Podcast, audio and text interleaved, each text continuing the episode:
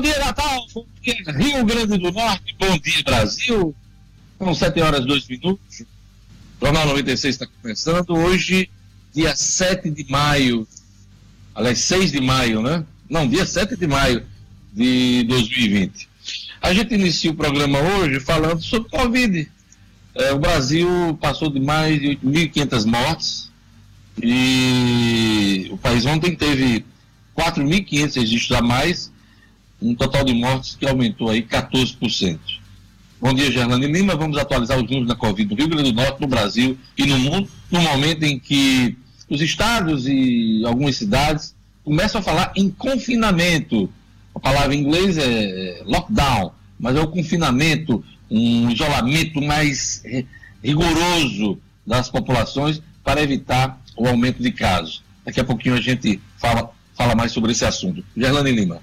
Bom dia, Diógenes, ouvintes, Luciano Kleber, Marcos Alexandre e a todos que estão no estúdio. Pois é, Diógenes, o Brasil bateu o recorde de mortes e casos confirmados notificados em 24 horas. Lembrando, quando a gente fala 24 horas, a gente se refere ao boletim atualizado no dia anterior. Então, entre terça e quarta-feira, foram registrados mais 10.503 pessoas infectadas e 615 novos óbitos por Covid-19. No total, o país chegou a 125.218 casos confirmados, um aumento de 9% em relação à terça-feira, quando foram registrados 114.715 pessoas nessa condição. O total de mortes subiu para 8.536 e essa marca representou um acréscimo de 9% em relação à terça-feira, quando foram contabilizados 7.921 falecimentos. Essa letalidade é de 6,8%. Ontem, o Ministério da Saúde anunciou, em entrevista coletiva lá em Brasília, o plano de testagem da população como parte das estratégias de prevenção e combate à pandemia. O governo já havia anunciado a meta de adquirir 46 milhões de testes, o número não foi alterado e esse mês a estimativa é que o Ministério chegue a 1,5 milhão de testes encaminhados aos estados e municípios. Esse tipo de exame contribui para monitorar a disseminação da pandemia no país, incluindo a velocidade da expansão, além de mapear as infecções sem sintomas. Esses são os números no Brasil. Aqui no Rio Grande do Norte, em 24 horas, o estado registrou quatro novos óbitos e 108 casos confirmados de Covid-19. Segundo os dados da Secretaria Estadual de Saúde, que foram divulgados no final da manhã de ontem, o estado chega a 72 mortes e 1.644 pessoas com o novo coronavírus. Outras 25 mortes estão sob investigação. Até a terça-feira, o estado registrava 1.536 casos confirmados do novo coronavírus e 68 óbitos provocados pela doença. Todos os óbitos ocorreram em cidades do interior, os últimos quatro, é, Tabuleiro Grande, Ipanguaçu, Serra Negra e Areia Branca. Foram quatro idosos, três mulheres e um homem, com 94, 73, 79 e 89 anos. Uma paciente suspeita, ontem isso aí foi notícia em todos os jornais, Diógenes e ouvintes, uma paciente suspeita de ter contraído o novo coronavírus morreu sábado, dia 2 de maio, no município de Ipanguaçu, na região oeste, enquanto aguardava vaga no leito de UTI. É bem complicada essa situação, porque a Secretaria de Saúde da cidade anunciou que a paciente deu entrada em estado bem grave numa unidade de saúde local na sexta-feira, ficou em uma sala de isolamento por mais de 24 horas, aguardando a transferência para um hospital estadual, mas ainda segundo a secretaria, a equipe de regulação de leitos lá de Mossoró afirmou que não havia vaga em leitos com respiradores disponível. E o resultado do exame dela saiu na terça-feira e confirmou que ela tinha contraído o coronavírus, Diógenes. Infelizmente, uma situação complicada morreu por falta de UTI. Aqui Aliás, eh, Gerlane, eh, só para complementar o que você está falando, há uma preocupação muito grande das autoridades eh, sanitárias do avanço da, do coronavírus, da Covid-19, no interior dos estados. Hein? As pessoas vêm acompanhando o drama na, nas capitais, nas regiões metropolitanas, mas o avanço da doença no interior do estado, de cada estado do país, tem preocupado muito. Por quê? São locais que não têm uma rede de saúde consolidada, né, bem equipada, bem estruturada para receber os casos de qualquer doença, não é só da Covid-19. Então é muito preocupante o avanço da, do, da doença pelo interior do país. E no caso aí é, dessa mulher, de, é Ipanguaçu, né? Município Ipanguaçu, de... exato. Ontem houve inclusive uma troca de responsabilidades por, por a CESAP, se eu não me engano, chegou a apontar que havia leitos na, em Mossoró e que houve falha das autoridades de saúde no município de Mossoró. Então, é, o município também já se pronunciou, dizendo que não tinha leitos e ficou aquele, o dito pelo não dito. Pelo não mais uma vida, mais uma vida perdida, Gerlane Lima. Vamos aos é. números do Brasil e do mundo. No mundo, Diógenes, são 3 milhões 836 mil casos confirmados, com 265 mil mortes. Esses são os últimos números atualizados. No final da edição do jornal, a gente já coloca os dados do Ministério da Saúde de hoje. Olha, ontem o secretário adjunto da Saúde do Estado disse o seguinte: estamos mais próximos do lockdown, que é o confinamento mais rigoroso da população, do que a flexibilização das medidas. Marcos Alexandre, lockdown passou a ser palavra frequente, não só no noticiário, mas na boca das autoridades. Bom dia. Bom dia, Diógenes. Bom dia, Gerlane, Luciano. Bom dia aos nossos ouvintes aqui no Jornal 96. É, Diógenes, a lockdown vem sendo uma palavra cada vez mais pronunciada e eu acho que continuará assim, viu? A gente já vê muitas cidades é, adotando esse tipo de regime mais rígido né, de, de, de confinamento, de isolamento social.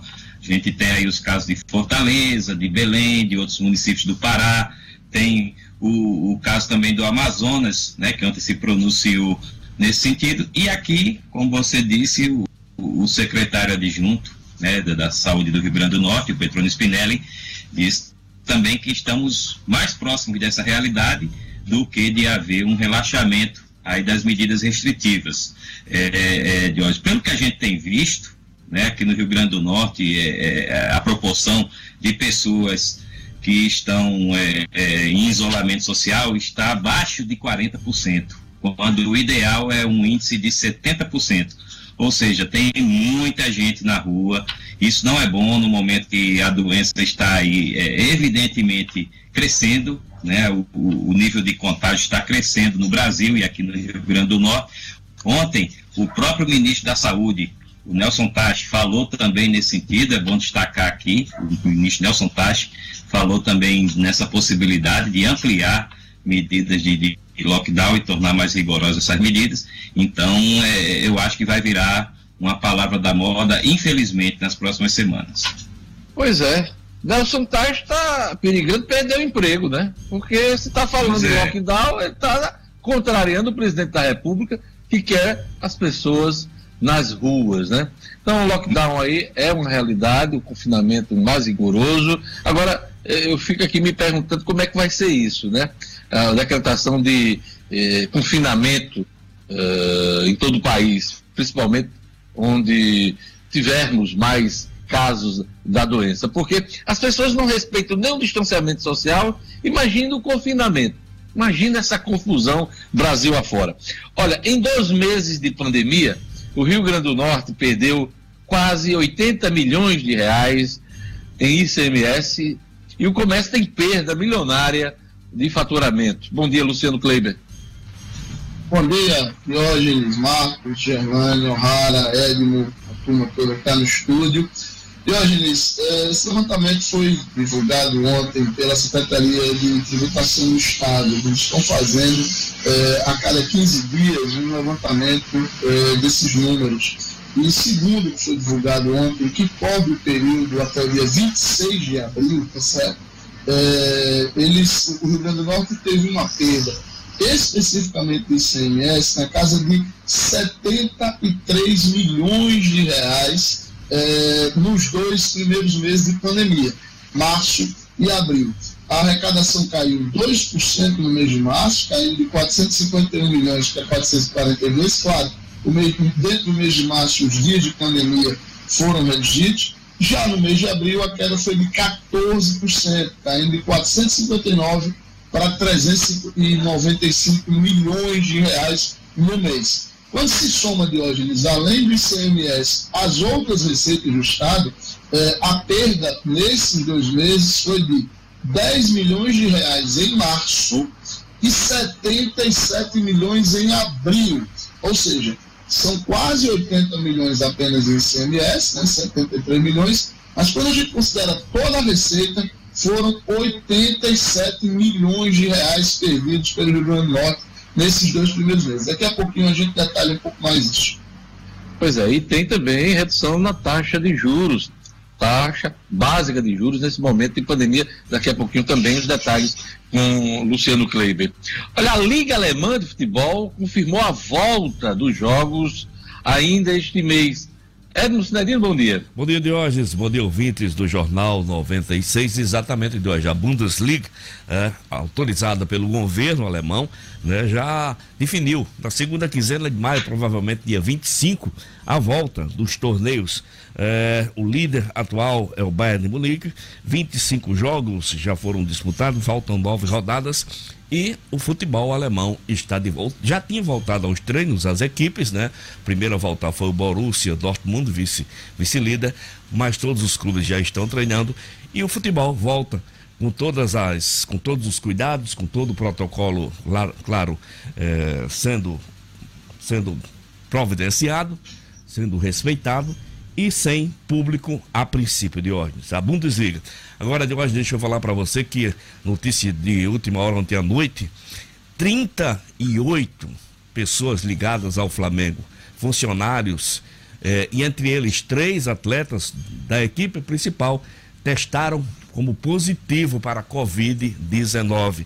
A notícia muito preocupante na Gávea, que desfaz de vez qualquer pretensão nesse momento da equipe de hoje voltar aos treinamentos. Então, 38 de 293 pessoas testadas, 38 testaram positivo.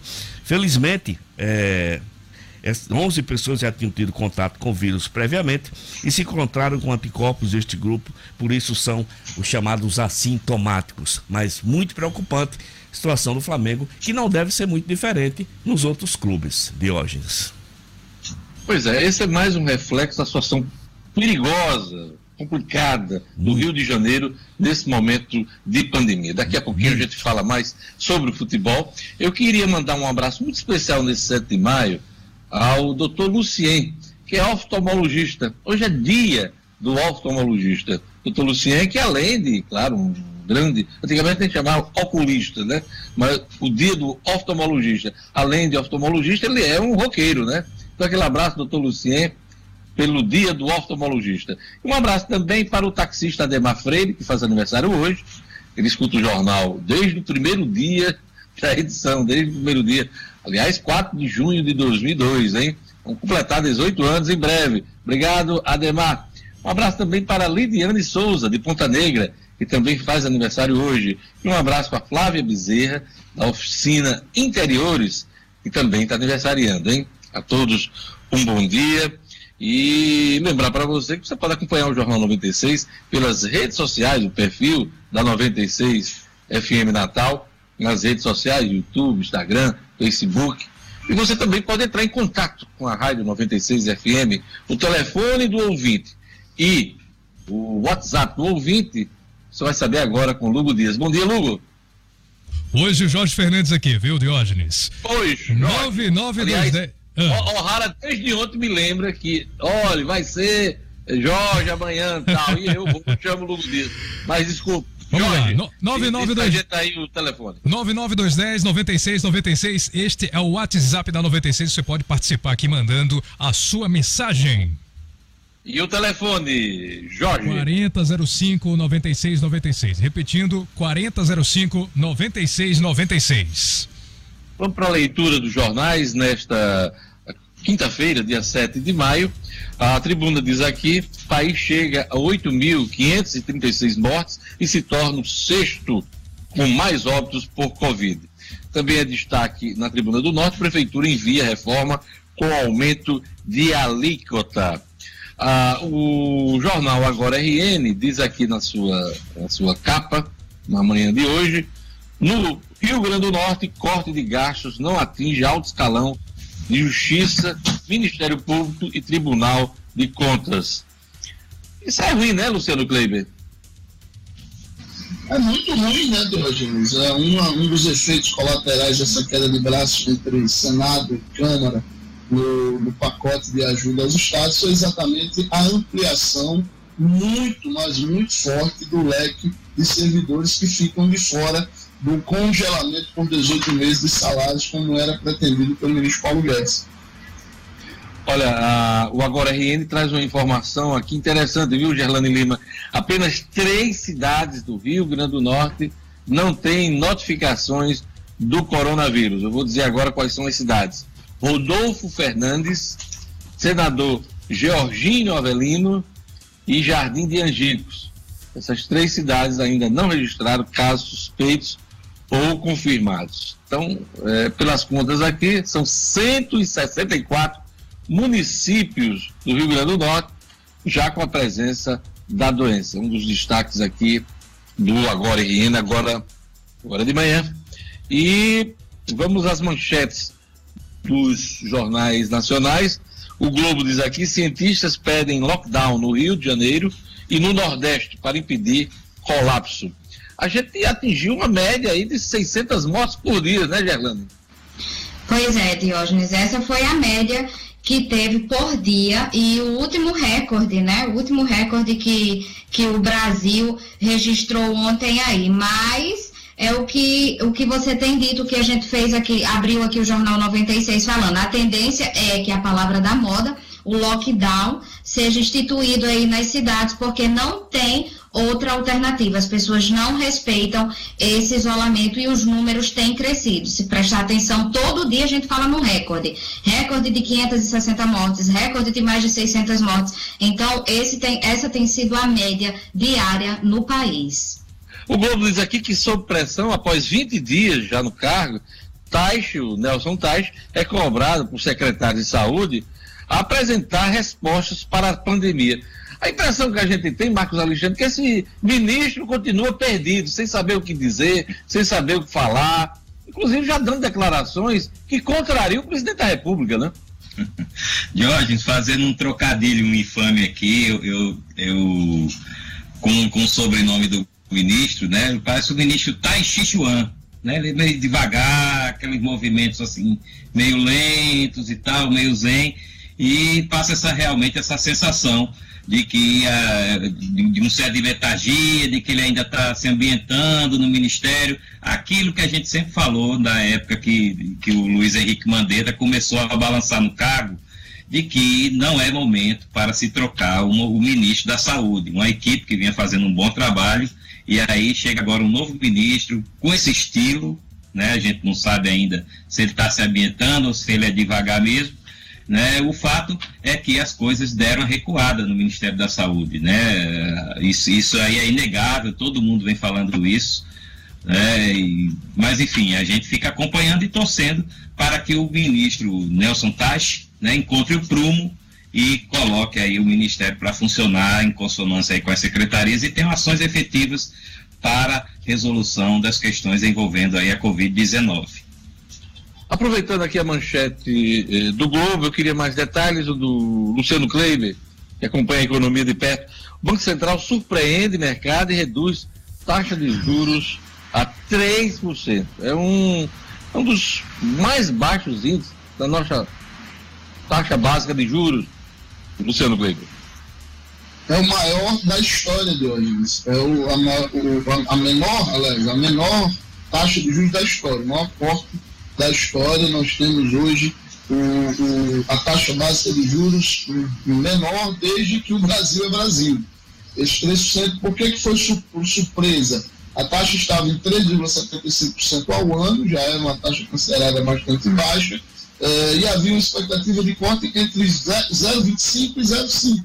Mas o Banco Central foi um E é o padrão, né? Quando vai cortar, tem sido 0,25. Quando o governo, no caso aí o Banco Central que tem autonomia para tratar do assunto, quando faz um corte mais ousado, vai ali para meio por cento, mas foi 0,75%. É. Né? A, a surpresa veio exatamente do percentual. Havia, claro, toda uma expectativa pelo corte, mas esse, esse percentual de 0,75 foi surpresa e abriu aí a possibilidade, de chegarmos ao final do ano com taxa de juro próxima dos 2%, o que seria realmente histórico. E abriria aí espaço para a gente ter é, realmente uma tentativa de recuperação mais acelerada após a pandemia.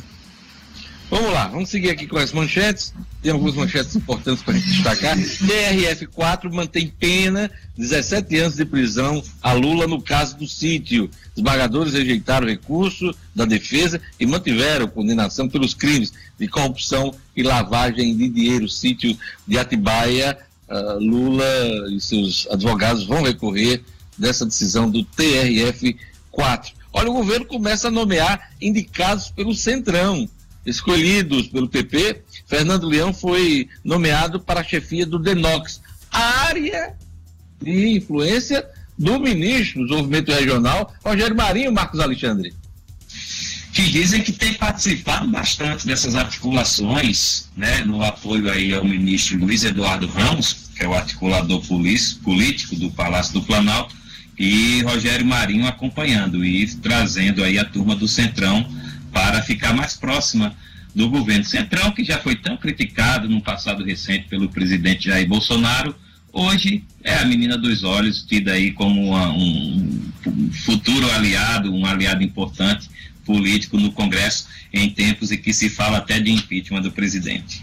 Pois é, o Estado de São Paulo diz aqui, Bolsonaro dá aval e Congresso libera reajuste para servidor, várias categorias ficaram fora aí dessas exigências da economia, né, Marcos Alexandre, para restringir aí aumento de salários nos próximos dois anos, ou pelo menos até 2021, finalzinho de 2021. A Folha de São Paulo diz aqui conta do auxílio emergencial pode chegar a 154 bilhões de reais. É a principal manchete da Folha de São Paulo. Ok? Vamos conferir a previsão do tempo hoje no Rio Grande do Norte, informações da Clima Tempo. Previsão do tempo.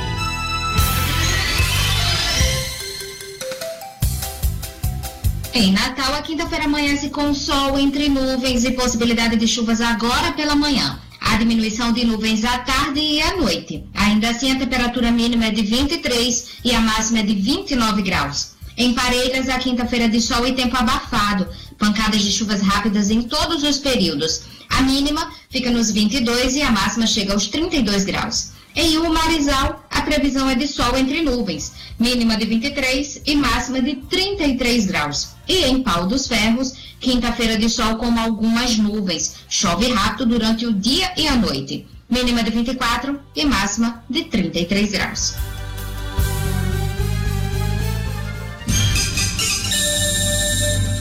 7 horas e 26 minutos. Olha aquele recado da, do Viveiro Marina, né? Viveiro Marina que está com uma promoção nunca vista. Todas as plantas com 50%, com até 50% de desconto, pela metade do preço. E você pode pagar em até 10 vezes. Pois é, você pode pagar sua compra em até 10 vezes. O Viveiro Marina vende barato porque produz grama esmeralda a partir de R$ reais o metro quadrado. Acima de R$ reais, o Viveiro Marina entrega em Natal, sua compra, sem taxa, é, sem cobrança, sem taxa de entrega. A loja está aberta, com as devidas seguranças, na esquina da rua São José, com a Miguel Castro. Não compre plantas sem antes fazer o orçamento no Viveiro Marina, Viveiro Marina, a grife do paisagismo. Olha, a pandemia e a crise institucional alimentam a propagação de fake news essa foi a temática da live realizada ontem pelo portal No Minuto, com o ex-juiz eleitoral Vladimir Capistrano, advogado, especialista em direito administrativo e eleitoral, e também com Bruno Oliveira, cientista político e consultor de marketing digital. Vamos conferir, vamos acompanhar um trecho da live de ontem. Como nasce uma notícia falsa, a conhecida fake news? Eu começo com o doutor Vladimir. Doutor Vladimir. É, notícias falsas, elas têm sido utilizadas desde muito tempo, mas com, com muito mais intensidade a partir da popularização das redes sociais, da internet, em que todas as pessoas puderam passar a ser emissores de notícias. Isso possibilitou que fosse mais fácil criar e difundir notícias falsas, as, que, as chamadas fake news. Como é que nasce uma notícia falsa? Normalmente a notícia falsa nasce pelo interesse de alguém de difundir uma inverdade. Essa é a regra básica. É, a notícia falsa, ela pode ter uma, uma produção mais amadorística, mas ela também, isso é o que tem preocupado as autoridades, pode ter uma, uma, uma preocupação mais profissional, no sentido de que quem produz, produz profissionalmente e difunde profissionalmente, seja através de rede de pessoas, seja através desses mecanismos que nós chamamos na internet de robôs. Esse é o grande problema da notícia falsa, a, a, é, via internet, a, a possibilidade de sua ampla difusão. Mas, especificamente quanto à sua pergunta, como nasce uma notícia falsa? Nasce pelo interesse de alguém em difundir uma inverdade, seja para um proveito pró, é, próprio, seja para prejudicar um terceiro, dificilmente por mero diletantismo, por mero é, diversão. A notícia falsa ela é difundida, como regra, objetivando um proveito, ou próprio ou contra terceiro. Bruno Oliveira, como é que nasce uma fake news?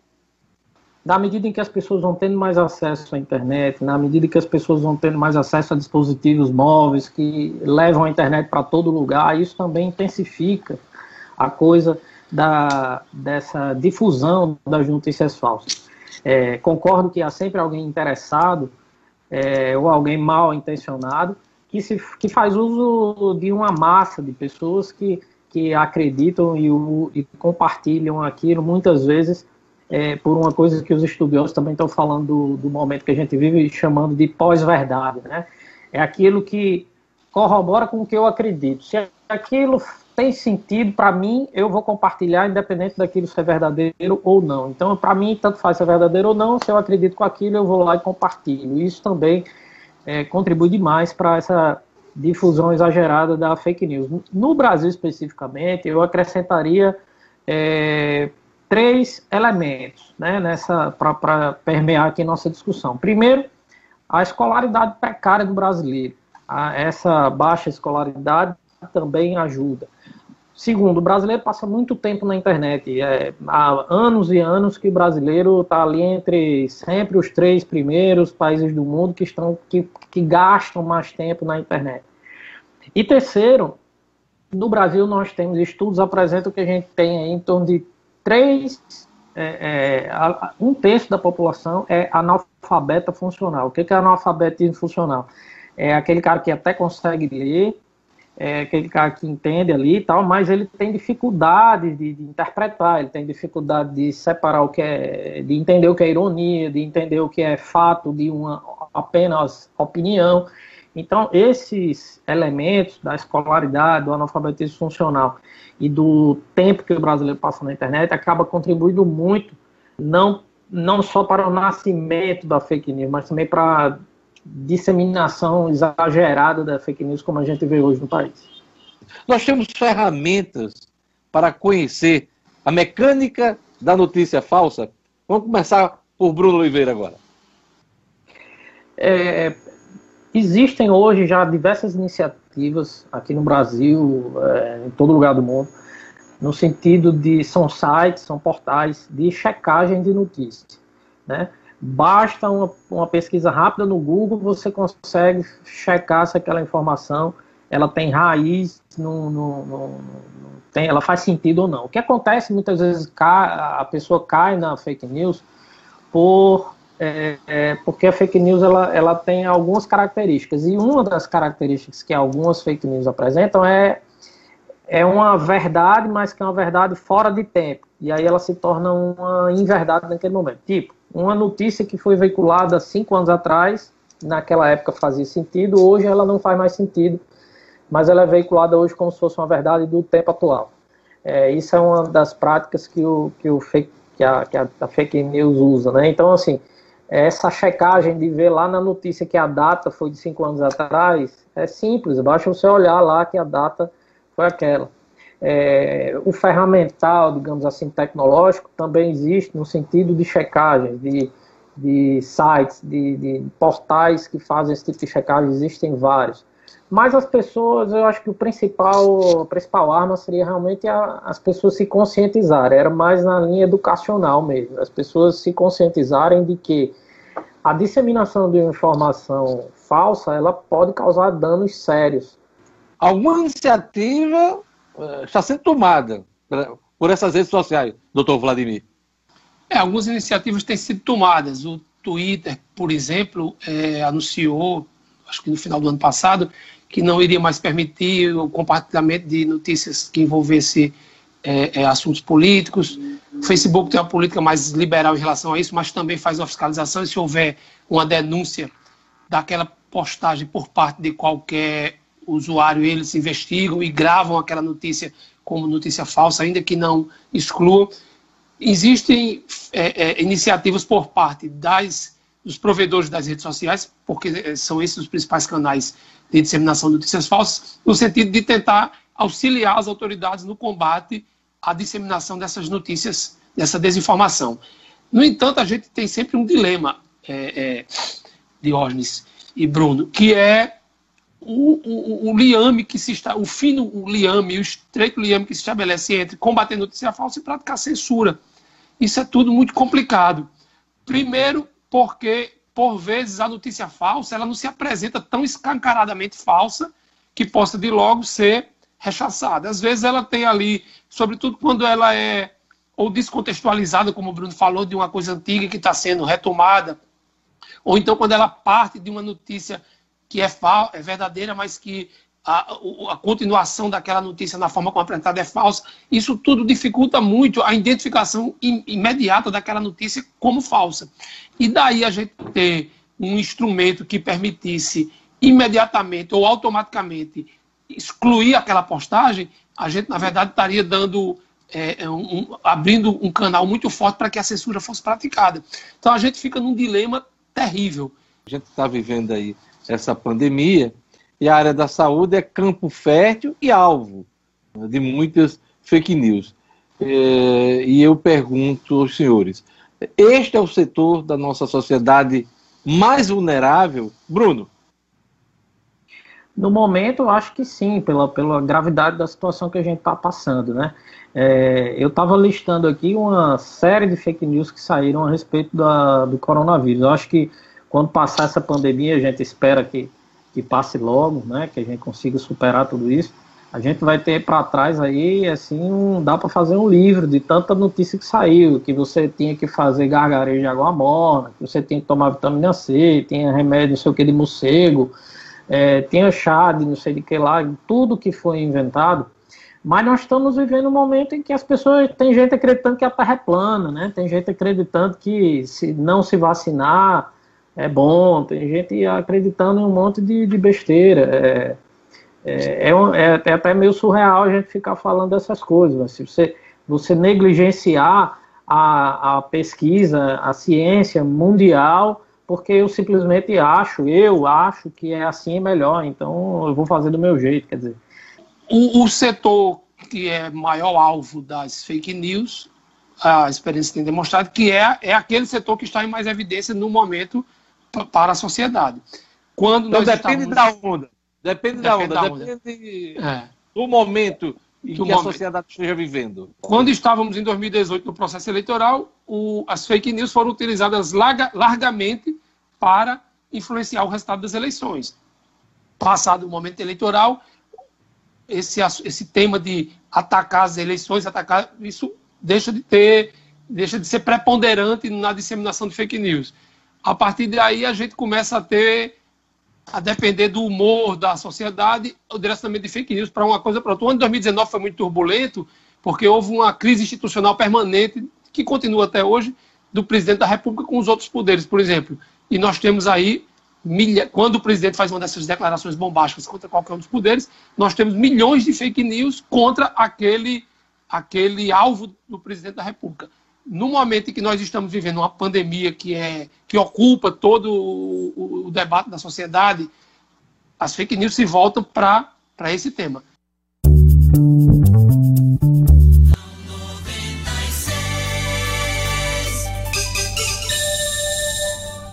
Sete horas e 37 minutos.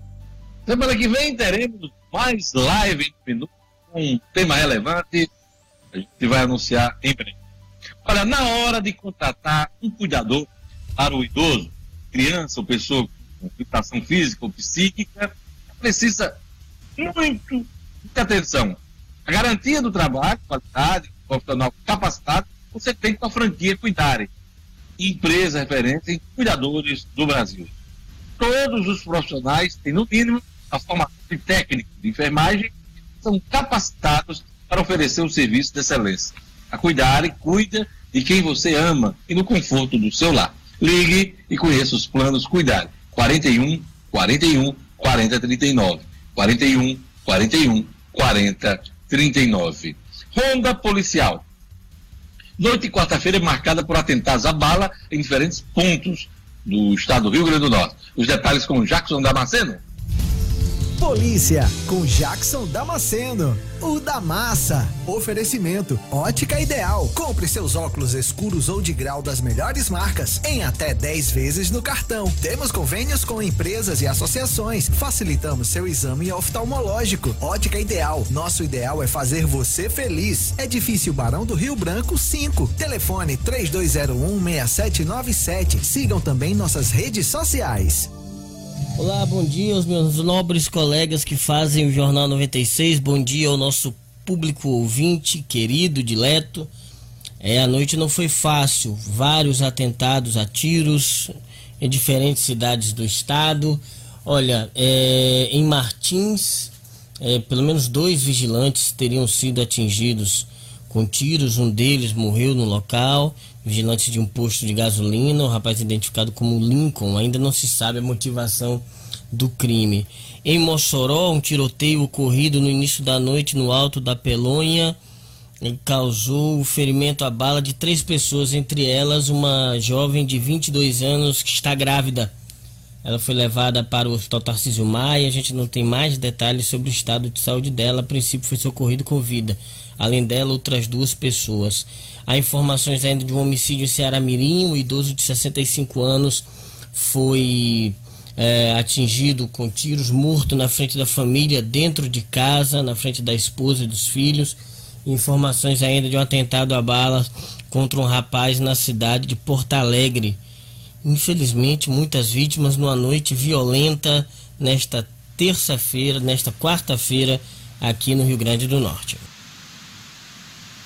Delegada geral detalha como a Polícia Civil vai investigar fake news sobre a pandemia, faz parte do decreto da governadora Fátima Bezerra, recentemente renovado. Pois é.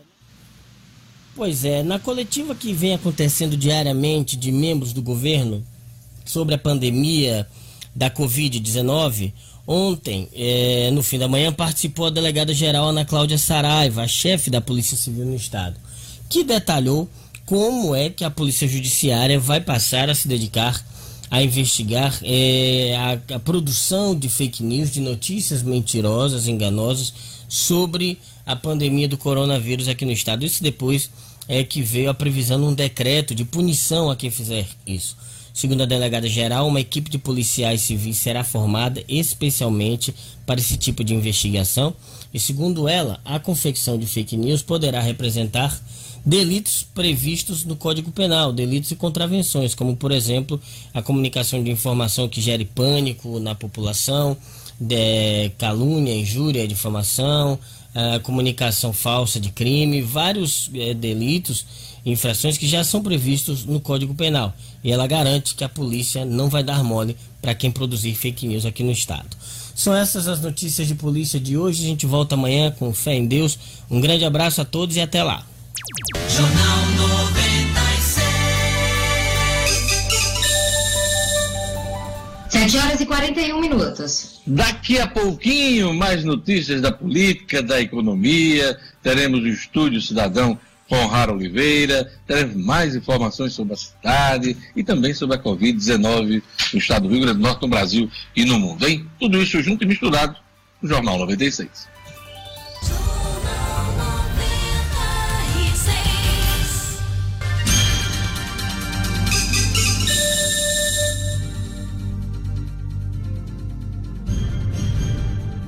Vamos dar aquele abraço, mandar aquele alô, Queria mandar um abraço para Edson Silva, Edilson Silva, um abraço para o Marcos Francisco, um abraço para o William Silva Baixos, um abraço para o Zé Martins, Damião Potência, sempre prestigiando a audiência do Jornal 96. Ele aqui cita um bocado de gente, doutora Vera Lúcia, Unidade de Ponta Negra, Camila, delegado Cláudio, Raquel, André Trindade, Chechel, Márcia, turma bacana acompanhando o Jornal 96, o Eli Teixeira, como sempre, acompanhando o Jornal 96. Um abraço para Maria das Graças Dantas, Dário Martins também. Geraldine Lima, quem? Está acompanhando pelo YouTube. Turma boa aqui no YouTube, Diógenes Wênio Galvão, o Edilson Borges, a Francimar Souza, Fátima Macedo, o Miguel Pereira Alves, Edivaldo Cosme, Emanuel Jales, Ricardo César Barbosa, o Mário Pereira, Jurandir Lima, o Enio Galvão também está dizendo, está acompanhando aqui o Jornal 96, dizendo que esse é o melhor jornal de hoje. A Rejane Carvalho, todos conectados aqui pelo YouTube no Jornal 96. Seu alô do dia, Luciano Kleiber. Meu alô do dia vai especialmente, Deus, para o oftalmologista também, já que hoje é o dia do oftalmologista, oftalmologista e aniversariante, grande amigo Marisa Almeida, que é, foi colega nosso de faculdade, ele é oftalmologista, mas foi colega nosso de faculdade, mesmo de Marcos Alexandre, no jornalismo, figura da melhor qualidade e ouvinte do Jornal 96. Dia, a, aniversariando no dia do oftalmologista, ele que é oftalmologista. Grande abraço para Marisa. Que bacana. É, o alô de Marcos Alexandre, com certeza, ele vai repetir o seu alô. Mas deixa eu acrescentar algo novo, Marcos Alexandre. Marise, um grande abraço, Marise. Vou seguir o, o, o, relator, o relator Luciano Cleide, mas tem um abraço também para o médico Edson Giovino Filho, nosso amigo também Raul Pereira, fotógrafo, foi nosso companheiro lá nos tempos de diário, também aniversariante, assim como o jornalista Renê Vaz. Um abraço para esses três aniversariantes, junto com o Marísio. Parabéns, doutor Marísio. Você vai ficar sem alô, viu? Porque todo dia você repete os alôs de. E acrescenta. Né? Às vezes, às vezes, às Você vezes. pergunta primeiro a Luciano, posso fazer o quê? Os amigos são especiais, tem que mandar abraço. Vamos lá. Olha, o índice de isolamento cai para 40% do Rio Grande do Norte e faz contaminação continuar aumentando, Gerlando. É, Diógenes, ontem, durante a coletiva de imprensa da CESAP, o médico Petrônio Spinelli, que é secretário adjunto da Saúde Pública do Governo do Estado, chamou atenção para o isolamento social que as pessoas não estão cumprindo. Então, ao divulgar os números aqui no Estado, o Petrônio disse que os casos de contaminação pelo novo coronavírus crescem e estão espalhados por todo o Estado e que isso é um reflexo das aglomerações nas ruas nos últimos dias. E voltou a ressaltar que é uma situação de muito risco. Diante dessa gravidade, ele lembrou a declaração do coordenador do Comitê Científico do Nordeste, o cientista Miguel Nicoleles, que alertou para as consequências desse crescimento da pandemia, que diz que devido às aglomerações nas ruas, está se entrando numa fase de, extrema, é, de extremo perigo, Diógenes. É de risco, é uma fase Grande extremamente né? perigosa. Né? Grande preocupação, né? Uma grande preocupação, porque Fortaleza já entrou em lockdown, Maceió, Recife e Manaus estão próximos disso. Então se criou uma ilusão de que seria possível flexibilizar. Ontem foram essas as palavras do secretário. É uma ilusão que o uso de máscara não é garantia para ir às ruas com segurança e que se está mais perto do lockdown do que da flexibilização. Então, essa, esse foi o alerta ontem do secretário. Como eu falei no início do programa, foram confirmados 1.644 casos aqui no Rio Grande do Norte do coronavírus. O índice de isolamento social chegou a um percentual muito baixo, em torno de 40%. É preciso pelo menos 60%. E os óbitos confirmados em consequência da Covid registrados na terça-feira de hoje ocorreram em municípios de pequenos e médios portos, como você falou aí. Cidades maiores como Natal e Mossoró não tiveram óbitos por Covid nas últimas, pelo segundo dia consecutivo, né, o que constata a difusão da doença pelo interior. Então, os óbitos da terça-feira ocorreram em Tabuleiro Grande, que não havia ainda registrado nenhum caso suspeito, já apareceu com a morte, e Panguaçu, Serra Negra, Areia Branca. Entre os 25 óbitos em investigação, dois aconteceram em Mossoró e quatro em Natal. Então, a maioria ocorreu nas cidades médias e pequenas. Ele fez uma análise ontem falando essa questão que está bem mais próximo do lockdown do que da flexibilização e em relação a esse isolamento, ontem eu tive a informação que no centro da cidade, Diógenes, parece que tudo está acontecendo normalmente.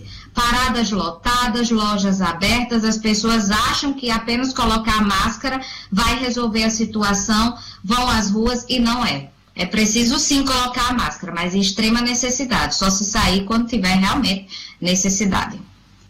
Marcos Alexandre, Rogério Marinho está preocupado com fake news, está incomodado com fake news? É, Diógenes, é, você está se referindo a uma postagem que o ministro do Desenvolvimento Regional, Rogério Marinho, fez chamando de fake news uma notícia que ontem foi publicada pelo antagonista, né? Pelo blog, portal noticioso O Antagonista, dizendo que Rogério Marinho só quer o cargo de ministro da Economia e que Paris, para isso, estaria aí é, é, é, desgastando o ministro o atual titular da pasta, o ministro Paulo Guedes. Né? Essa, essa notícia circulou ontem, né? E depois de ter sido publicada pelo antagonista, e Rogério Marinho taxou de fake news. Ele fez até uma postagem de. É, fez, leia aí o, o, conteúdo da postagem dele, por favor. Pois é, vou pegar, vou pegar aqui. Fake news. Ponto de exclamação. Enquanto trabalhamos para enfrentar uma crise que afeta duramente a saúde e a economia do país, outros se dedicam a produzir fofocas para denegrir reputações e tentar gerar cisâneas. Não conseguirão. Ponto de exclamação. Rogério Marinho que faz a, a inclusive a reprodução do link da notícia publicada Lu, pelo Luciano isso tem a ver com aquela confusão com Paulo Guedes, né? Tem a ver com aquela confusão do Pro Brasil, tem a ver, inclusive, com, com essa questão do novo Minha Casa Minha Vida, também não é visto com bons olhos pelo ministro Paulo Guedes, e de, a nota do antagonista, inclusive, diz, né, é, insinua que haveria é, digitais, né, eles usam esse termo, digitais no, no ministro Rogério Marinho na derrota de Paulo Guedes lá na Câmara dos Deputados na questão do projeto de socorro aos estados e municípios. Diógenes, eu acrescentaria mais um item aí nesse, nesse caldeirão aí que o Luciano falou, que é exatamente... Caldeirão do Luciano, né? Caldeirão do Luciano, é, é que não é o Hulk, é o Luciano Kleiber, Caldeirão do Kleiber. e é, que é o seguinte, é exatamente essas negociações em torno aí do Centrão. Rogério Marinho está participando dela. É, é uma situação aí que envolve transmissão de cargos, hoje mesmo já, já tem. Entregou o Denox, né? já entregou o Denox pro partido. É, e já, e, e, e, já hoje já sai mais, viu, Diógenes? Eu, eu, vou confirmar aqui, mas hoje já tem mais novidades aí sobre isso. E Rogério Marinho está atuando politicamente nisso aí. Ele está participando das articulações, juntamente com o ministro Luiz Eduardo Ramos, que é o coordenador político do Palácio do Planalto, e isso vem desagradando. Rogério Marinho hoje está próximo da ala militar do Palácio do Planalto, vamos colocar assim, né? O ministro Braga Neto, o ministro Luiz Eduardo Ramos é, à frente, e está, está tentando se fortalecer no Palácio do Planalto. Se isso é uma tentativa de, de dele tentar almejar o Ministério da, da, Economia, ainda não está totalmente claro, mas Paulo Guedes está de olho e está insatisfeito. O grande parceiro dele dentro desse governo, nessa nessa movimentação com os militares, com a ala militar do Palácio Planalto, é o ministro Tarcísio Gomes de Freitas, viu? É o, é o Tarcísio, é engenheiro, né? E é da infraestrutura. Se eu não me engano, ele tem interesse também nesse, nesse programa. E é militar, hoje. E é, é militar, militar, também, né? Pronto. E então andou é, elogiando é muito, viu, Jorge? defendendo, ele defendeu muito ontem em entrevista, o ministro Tarcísio Freitas, boa lembrança sua. Ele defendeu demais o programa Pro Brasil. Disse que é uma das soluções para a retomada. A seguir, cenas do próximo capítulo. Pois é. Eita, tá no olho do furacão, nosso Rogério, hein?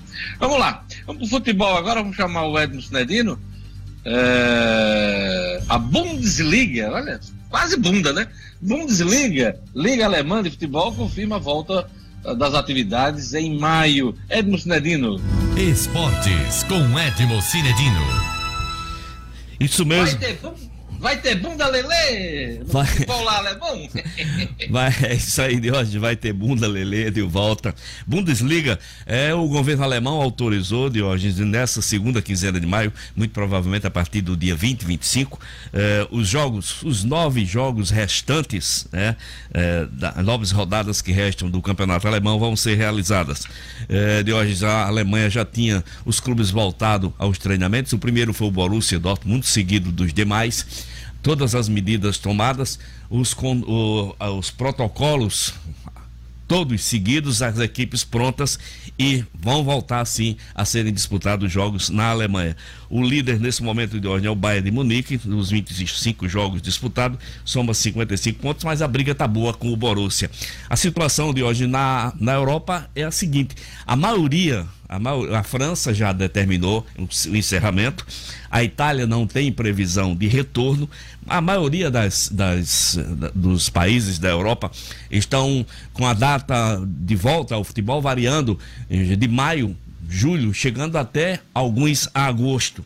A Escócia, por exemplo, pensa até em encerrar a competição. Então, hoje, aos poucos, o futebol da Europa deve voltar. A princípio, sem a presença de torcida, claro, e tomando todos os cuidados eh, que se devem para a segurança dos jogadores e de todos os envolvidos. Diógenes já que a gente está falando ali pela Europa, aquela região toda, na Bulgária, João Paulo, por intermédio do pai, faz doações para funcionários demitidos aqui do ABC, no Rio Grande do Norte. Exatamente, Jorge, que gesto bacana do, do João Paulo. João Paulo que é cria do ABC, né? Começou no ABC no ano de 2007, ficou até 2011, é, jogou, vem jogando fora do Brasil há pelo menos sete, oito temporadas. O garoto já não é mais garoto, hoje está com 32 anos. Teve um retorno ao ABC em 2014 e ele ficou, ele tomou conhecimento de, da situação difícil de vários funcionários do ABC que foram demitidos e, inclusive, reclamam de não ter recebido seus direitos trabalhistas e mantendo um vínculo que eles não estão podendo receber,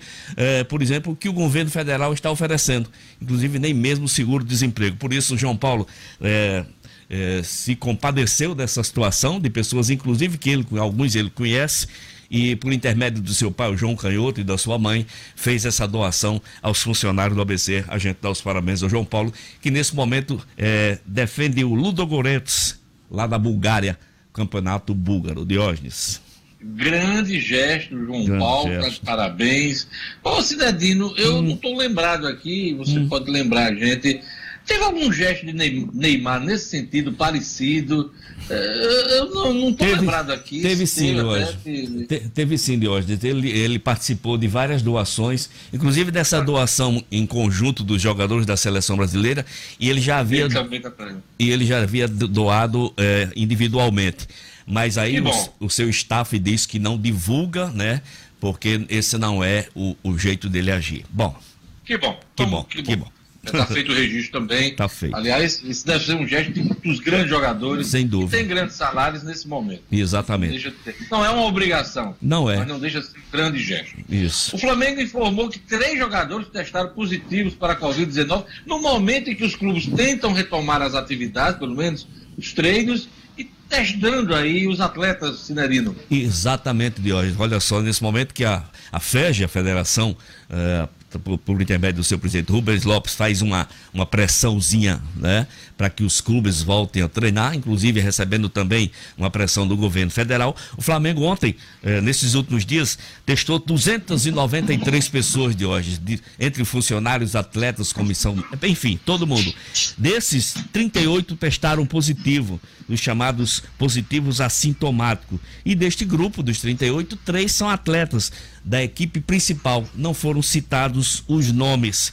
Essas 38 pessoas seguirão em quarentena, sob a supervisão do Departamento Médico do Flamengo, e foram feitos, de hoje a informação, ainda três tipos de exame: a coleta nasal, a verificação anticorpos IgM, a verificação dos anticorpos IgG. O técnico Jorge Jesus, 65 anos, testou negativo. E ainda sobre Jorge Jesus, a notícia ontem é que o Flamengo deve oferecer o mesmo salário ao Jorge Jesus. Ele terá o lucro somente da variação do euro, que é o seu contrato vai ser, e logicamente as bonificações e premiações que poderão vir. Então são essas de hoje as notícias do Flamengo. Nesse momento tá. eu acho que as Botafogo, pessoas... sim, isso é o Flamengo, né? Exato, de hoje. Botafogo tem aqui um gesto de ingratidão, a gente falou em gesto aí, que o gesto do João Paulo na Bulgária, mas tem um gesto de ingratidão do Botafogo do Rio. Conta pra gente. Essa, essa, eu como botafoguense de hoje já mais antigo, 61 anos na cachola, doeu no meu coração o Leônidas, quarto zagueiro, que inclusive foi treinador do América de Natal, muito querido aqui em Natal em algumas temporadas, muito amigo do médico Meterlink Rego ontem foi demitido do Botafogo. Ele que tem 82 anos e desde que parou a jogar futebol, eu acho que ele só saiu do Botafogo no período que veio treinar o América. Foi, é, um, é, é desde sempre funcionário do Botafogo e ontem foi demitido. Isso causou uma revolta muito grande entre os torcedores, uma, uma repercussão muito negativa para o clube que deve salários atrasados aos jogadores e provavelmente ao Leônidas também em toda a imprensa carioca. Leônidas, quarto zagueiro, grande jogador da história do Botafogo do Rio de Janeiro. Diógenes. Obrigado, Edson. Até amanhã com as notícias do esporte. Vamos voltar agora para a economia. Até amanhã. Olha, a negativa a isenção de ISS ao setor pela justiça. Luciano Kleiber. Pois é, Diogenes, o Saturne havia um pedido aí do Saturne, a gente vem noticiando aqui as dificuldades que os empresários de ônibus de Natal eh, eles alegam ter, né? Agora, no período de pandemia, o volume de passageiros transportados por dia, que estava em 300 mil, esse volume já foi de um milhão de passageiros dia, né? ele estava na casa de 300 mil, com o período de pandemia agora, esse volume caiu para 80 mil, os, os, empresários alegam que o que já era insustentável está mais ainda, por motivos óbvios.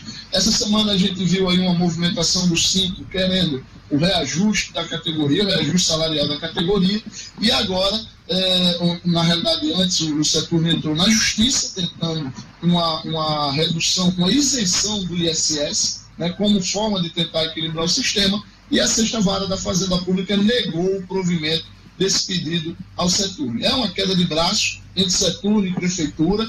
É, o Sintra entrou agora nesse balaio de gato aí e tem aí uma promessa para amanhã de nova movimentação do Sintra, que é o sindicato que representa rodoviários, para é, uma possível parada amanhã ao longo do dia, caso não haja um entendimento em relação à database. Agora fica a questão, né? Como é que os empresários vão conseguir atender a database, é, promover reajuste salarial, se eles alegam que o sistema está em desequilíbrio total?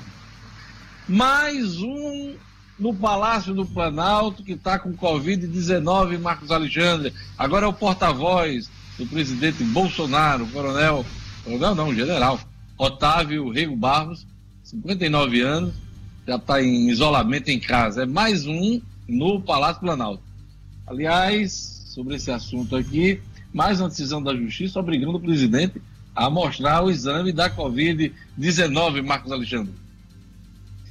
Pois é, tá esse vai e vem nos tribunais. É, o jornal Estado de São Paulo havia conseguido uma medida na semana passada para que o presidente apresentasse esse exame. O presidente conseguiu derrubar essa medida e ontem teve essa nova decisão a que você se refere. Então, a decisão é... do Tribunal Regional Federal, terceira região. Exato.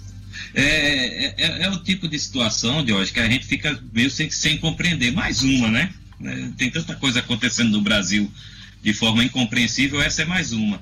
Por que, que o presidente tem tanta resistência em entregar esse, esse exame? Ele que ocupa o principal cargo do país, né? É. fica demandando a justiça, enchendo ele, a justiça. Ele fala em violação da imagem, da intimidade dele. Só que durante. Ele já mostrou o bucho com um corte enorme das cirurgias. Ele já se deixou fotografar no, no, quarto de hospital, ele já falou sobre as cirurgias que ele fez, de tudo, quer dizer, o carro que ele ocupa, existe o interesse público saber como é que está a saúde do principal mandatário do país. Então, o presidente que um dia desse. Pois é, Jorge, não, nessa linha, o presidente que um dia desse levou uma, uma facada em praça pública, todo mundo vê essas imagens, toda hora repete. Aí o presidente quer se negar a entregar. Mostrou, a questão nem é essa, porque a facada é uma coisa, a cena da facada é uma coisa. Mas ele já já mostrou em vários programas de TV a barriga dele, ele já mostrou bolsa de colostomia, ele já fez de tudo aí sobre. Agora, nessa questão da Covid, ele não tem sido transparente. Ou pelo menos é, vai... não quer ser, né?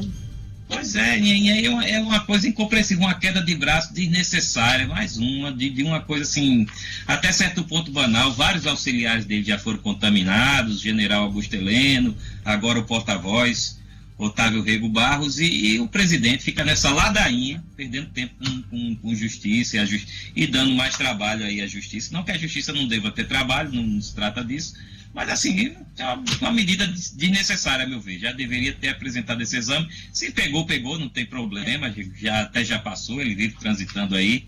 Mas, enfim, deve ter seus motivos, a gente é que não consegue compreender. A namoradinha do Brasil vai ficar mais um tempo no governo, né? Ganhou uma sobrevida a Regina Duarte, não? É, ontem ela se reuniu com o presidente, ela, ela ganhou, digamos assim, uma pequena queda de braço com o Dante Mantovani, que tinha sido nomeado, a revelia dela, novamente, né, já tinha sido exonerado e voltou a ser nomeado. Foi nomeado ontem. duas vezes, exonerado duas vezes. Exonerado duas vezes. E no mesmo dia, era isso que eu ia dizer, no mesmo dia ele acabou perdendo o cargo que foi tido aí como uma vitória de, da Regina Duarte. E ontem ela Eita, se reuniu com o presidente. Ela está botando para rear agora. Tá. Autonomia ela total. Autonomia é, total. Regina Duarte vem sendo uma unanimidade. Né? Ela já foi unanimidade como namoradinha, agora vem sendo uma unanimidade como gestora desastrosa da Secretaria de Cultura. Ninguém está gostando da gestão dela, nem Bolsonaro, nem artista, nem ela tem conseguido essa unanimidade em toda a gestão. Mas ontem teve essa reunião e está tendo aí uma sobrevida no carro. direito ao almoço. Teve almoço, juntou um bocado de auxiliar, ela tá, foi, teve direito ao almoço com o presidente. Já se fala, agora enquanto isso, Jorge, já se fala, ontem eu vi inclusive um debate na CNN, se fala no nome de, do também ator Mário Frias, um cara que, pelo vazio de ideias que eu vi ontem da participação dele num debate da CNN, se vier a se confirmar lá na frente ou, ou, ou no futuro mais próximo, olha, será mais uma escolha desastrosa. Mas vamos esperar. Eu, eu, eu vi trecho dessa entrevista, eu não consegui passar muito tempo assistindo, mas no trechinho que eu acompanhei, ele praticamente se oferece ao Exatamente.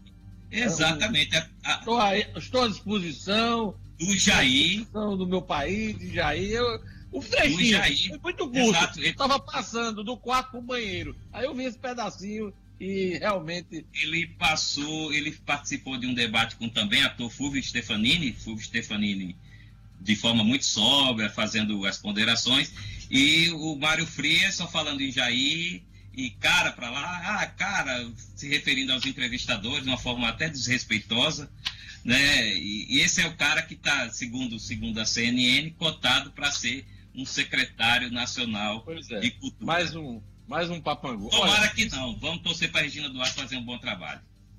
Eu recebi uma mensagem aqui importante, eu vou abrir o espaço aqui. Luciano está dizendo aqui: Ei, Diógenes, me deixe pedir desculpas a você. Eu quero saber qual é a sacanagem. E Luciano Kleber? Luciano Kleber. Não é Luciano Huck, não. É o nosso Luciano. Luciano não Tem, não, tem, não tem sacanagem nenhuma. Eu, eu preciso apenas é, é, exercer a humildade, né? Porque durante alguns dias eu, eu fui é, um, um crítico e um descrente, né? De algo que o meu amigo Diógenes vem afirmando e reafirmando com veemência nesse jornal. Então, ontem eu recebi uma prova contundente de que ele realmente está falando a verdade. Eu preciso apresentar essa prova e me desculpar com ele, tá certo? Então, está aqui a prova de que você realmente falava a verdade e eu quero me desculpar com você, porque realmente você virou flamenguista. Tá certo? Eu quero é, me agradecer a você por se juntar à nação rubro-negra, tá certo? Depois me manda essa foto que eu, eu vou pegar um lugar de com essa foto. O combinado é o seguinte: é até o Flamengo começar a perder de novo. Aí eu vou. Vamos botar essa... Sou favorável a botar essa foto num, numa, numa perícia. Vamos constatar a autenticidade dessa foto. A gente falou muito de fake news hoje, é fake? É. ai, ai, ai. Vamos lá, vamos seguir aqui com o Jornal 96. Vamos chamar o Raro Oliveira, porque se a gente não chamar ela, ela vai, ela vai dar bronca, hein? Vai dar bronca. Indecisão liminar. Justiça rejeita pedidos do setor para isenção de ISS. Até aquele assunto que o Luciano Kleber comentou agora há pouco. É, decisão liminar na Justiça eh, essa isenção de ICS é o subsídio tão pleiteado né, pelas empresas de ônibus. Vamos ver os detalhes da decisão com Rara Oliveira no Estúdio Cidadão. Estúdio Cidadão, com O'Hara Oliveira. Bom dia, equipe. Bom dia aos nossos ouvintes. Olha, ao julgar a ação do Sindicato das Empresas de Transportes Urbanos de Passageiros do município de Natal, que pedia isenção total do ISS, do subsídio a ser pago pela Prefeitura e da restrição da gratuidade do idoso e da meia passagem estudantil, a Sexta Vara da Fazenda Pública da capital indeferiu a concessão da tutela antecipada pleiteada pelo Setorne, diante da ausência de probabilidade do direito, como preconiza o artigo 300 do Código de Processo Civil. O sindicato alegou que o último reajuste no valor da passagem, aumentando a tarifa para R$ 4,25, foi insuficiente e que as prestadoras de serviço estão tendo prejuízo. Além disso, o Seturne usou como argumento também o isolamento social por causa da Covid-19, que reduziu a quantidade de usuários do sistema de transporte, passando de 300 mil por dia para 80 mil. Alegou ainda ainda que o serviço de transporte público urbano merece especial atenção por ser atividade de natureza essencial. Porém, a Justiça entendeu que não cabe ao Poder Judiciário intervir no tema, que é de competência do Poder Executivo. No caso apreciado, discorre a decisão que as empresas permissionárias do Serviço de Transporte Público de Passageiros por ônibus do município de Natal não possuem qualquer direito constitucional a ser assegurado, de forma que, por consequente, não há justificativa legítima para a atuação do Poder Judiciário. O que existe é uma mera permissão, de forma precária, não possuindo garantia da manutenção do equilíbrio econômico-financeiro do contrato de permissão. Isso porque não há licitação para a operação das empresas, portanto, não há um contrato que garanta isso a essas prestadoras. O'Hara Oliveira, para o Jornal 96. Jornal 96.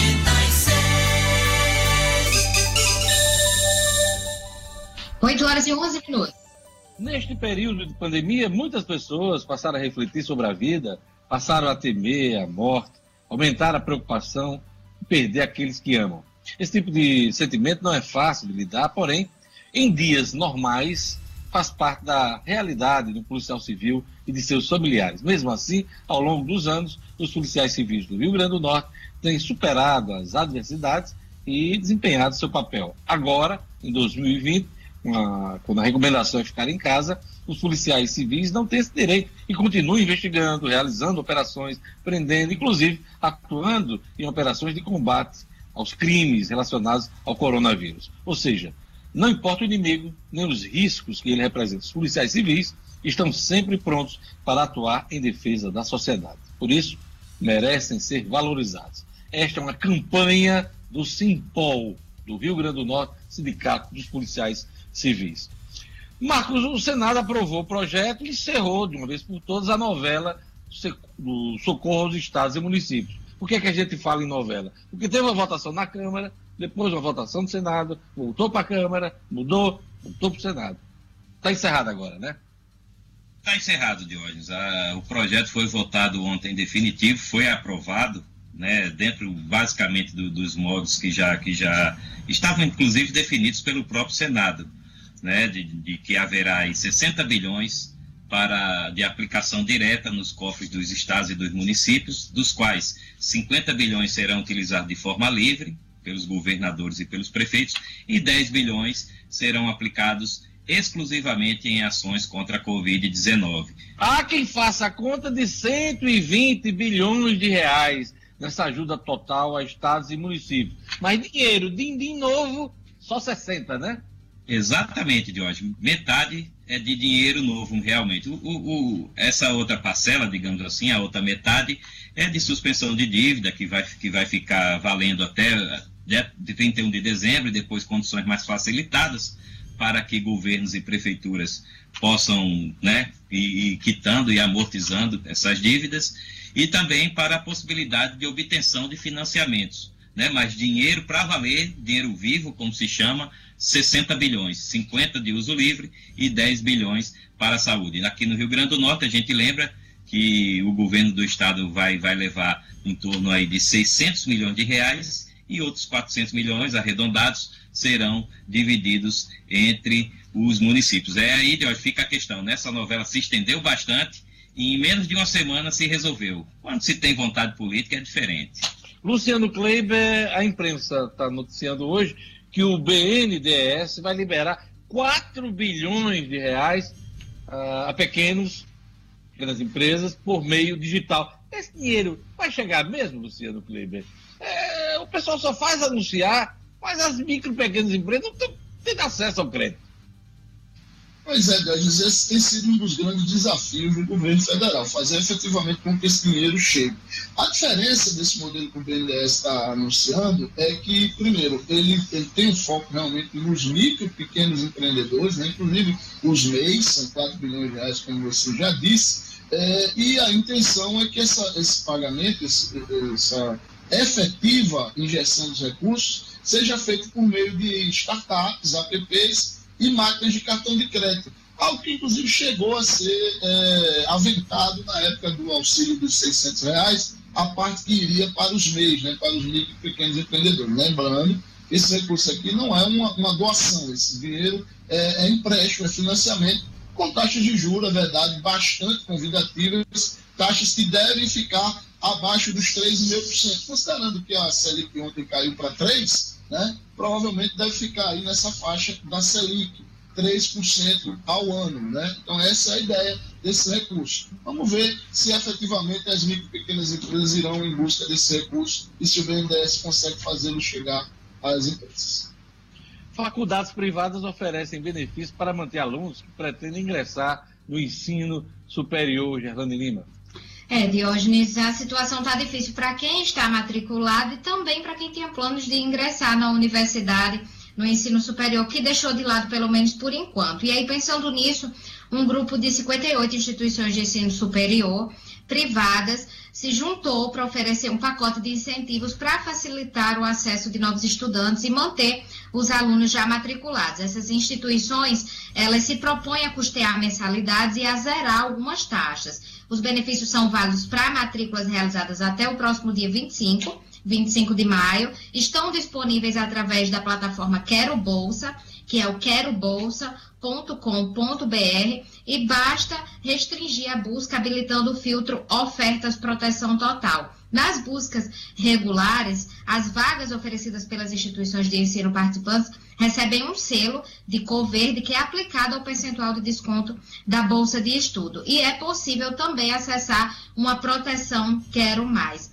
Entre os incentivos, só para se ter ideia, está o seguro educacional, que é custeado pelas próprias instituições de ensino e garante o pagamento de até quatro mensalidades ao aluno em caso de perda de emprego, sem justa causa para trabalhadores que têm um regime de CLT ou impossibilidade de exercer a atividade profissional. Então, fica aí a oportunidade para quem quer ingressar. É um incentivo por parte das universidades para manter os alunos. Então, acessa lá o querobolsa.com.br, Diógenes. Dados do alistamento eleitoral. Marcos Alexandre, você tem um minuto. Ontem terminou o prazo, a gente já noticiou, terminou o prazo para quem queria regularizar o tempo esgotado, tempo eleitoral. esgotado, obrigado. Até amanhã, Diógenes. Valeu, Diógenes. Obrigado. Vamos lá. Restituído o tempo, um minuto. Vamos lá. 44.375 pessoas recorreram aí ao serviço da Justiça Eleitoral no Rio Grande do Norte, ao Tribunal Regional do, do, Rio Grande do Norte, para regularizar sua situação eleitoral. Ou tirar o primeiro título, ou fazer uma transferência de domicílio, ou regularizar mesmo, alguém que estava com sua situação pendente.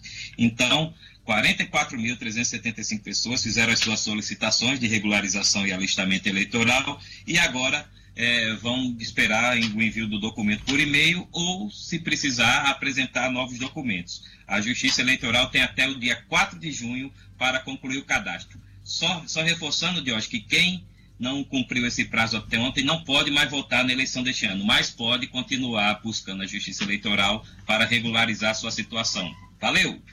Pois é, o prazo encerrou ontem. Gerlane, agora, para encerrar, os números da Covid, no Rio Grande do Norte, Brasil, no mundo de forma resumida. Vamos lá. No Rio Grande do Norte, 72 mortes, 1.644 casos confirmados no último boletim. No Brasil, são 8.591 mortes, 126.890 casos confirmados, já Diógenes atualizados na manhã de hoje pelo Ministério da Saúde. E no mundo, 3.841 mil casos, com 265 mil mortes. É isso aí. Jornal 96 está terminando. Queria agradecer a presença do Gerlane, do Marcos Alexandre, Luciano Kleiber. Um abraço para o Edno também, um abraço para o Rara Oliveira, o Jorge Fernando e também o Kleber, a turma toda que está acompanhando o Jornal 96 e também ajudando a levá-lo ao ar. Então, um abraço também para o ouvinte. E vem aí o Padre Francisco Fernandes, como foi na vida. Amanhã temos nota 10, nota 0, a dica do final de semana. Vamos fazer um programa animado amanhã, tá bom? A todos um bom dia e até amanhã com o Jornal 96. Até amanhã. Tchau, tchau. Até, Diógenes. Até, amigos.